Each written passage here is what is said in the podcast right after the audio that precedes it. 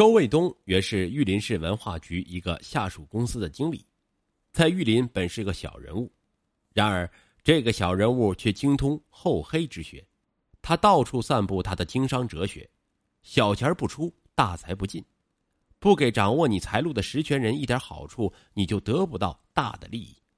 说穿了，不去行贿，你就不能发大财。奉行如此哲学的周卫东，又怎么能放过任何一个巴结领导的机会呢？善于钻营的周卫东采取了迂回战术，通过走夫人路线攀上了地委书记这门高亲。原来，徐秉松的爱人曾先后任玉林地区文化局副局长和宣传部长职务。周卫东作为实作的部下，通过走夫人路线，有机会出入徐家，且对徐家的事儿，无论是亲戚的还是朋友的。周卫东都表现出极大的热心，一来二去也就与徐秉松混熟了。一九九五年初，原玉林市决定修建玉林至石南段二级公路，周卫东为承包此项目工程，先注册了一家假的中港合资公司，取名盘基公司，并以能引进港方资金为由，争夺玉石公路的承建权。为了能确保此项工程落到自己手里。一九九五年三月十四日晚，周卫东来到徐秉松家，向徐汇报了此事，并请徐在关于合资承建玉石公路的意向书上签署意见，给予支持。徐秉松在未做任何调查，也未提出任何疑问的情况下，即在周卫东准备好的报告上做出了批示。李成龙接着于三月十六日批示，请交通局按徐秉松主席的指示办。周卫东摇身一变。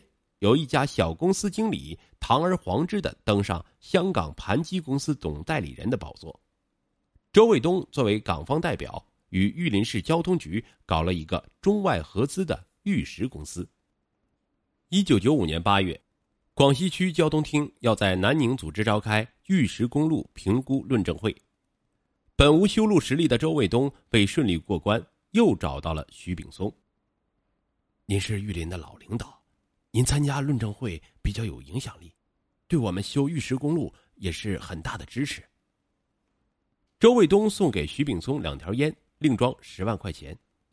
玉石公路听证会那天，徐秉松抽空到会并讲话，大约十分钟就离开了会场。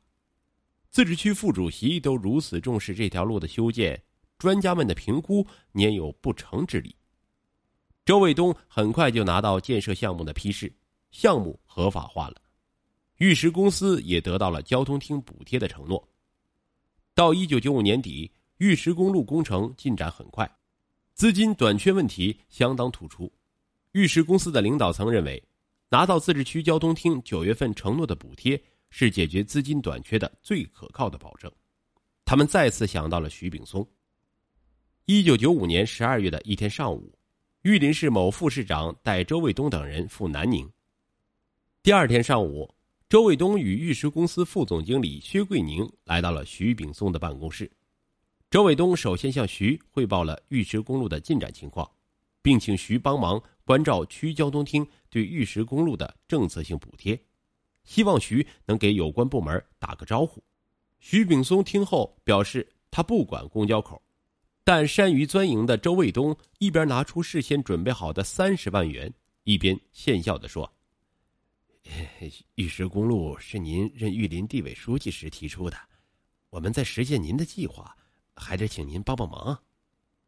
此时，徐秉松方笑了笑：“嗯，那我问问吧。”据了解，周卫东在这项工程中仅收取工程承包费就高达八百万元，而该工程投入的一点五亿元，据估算，实际最多使用了八千万元。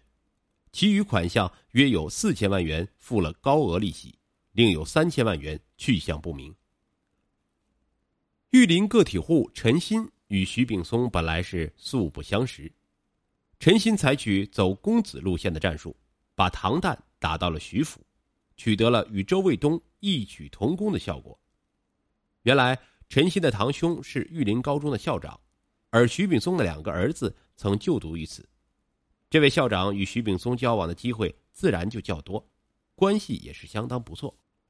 一九九一年初，陈鑫停薪留职，建了一家水泥公司，由于工商部门审批手续极为繁琐，批文迟迟未下，急的是团团转的陈鑫找到了堂兄。在堂兄的引荐下，一九九一年下半年的一天，陈鑫来到了徐家，谈到自己要组建一家水泥公司，并希望能得到徐秉松的支持。徐秉松当场在陈新带来的审批报告上批示，请工商局大力支持。拿着徐秉松的签字，如同拿到尚方宝剑。此时再申办执照，可真谓一路绿灯。公司很快就注册下来。当然，陈新也没忘记给徐秉松奉上厚礼。一九九八年九月初，中央纪委监察部再次以通报形式向各级党干部，特别是高级领导干部敲响了警钟。广西壮族自治区政府原副主席徐秉松因为利用职权多次收受他人贿赂，共计人民币三十八万元。收受他人现金三十万元，中央纪委决定，并经党中央批准，开除其党籍。紧接着，广西区人大依法罢免了其政府副主席职务。一场正义的审判也在等着这位跌倒在大款手中的高级领导干部。一九九九年八月二十七日，南宁市中级人民法院一审以受贿罪判决徐秉松无期徒刑，剥夺政治权利终身。并处没收财产十万元人民币及其他财物一批。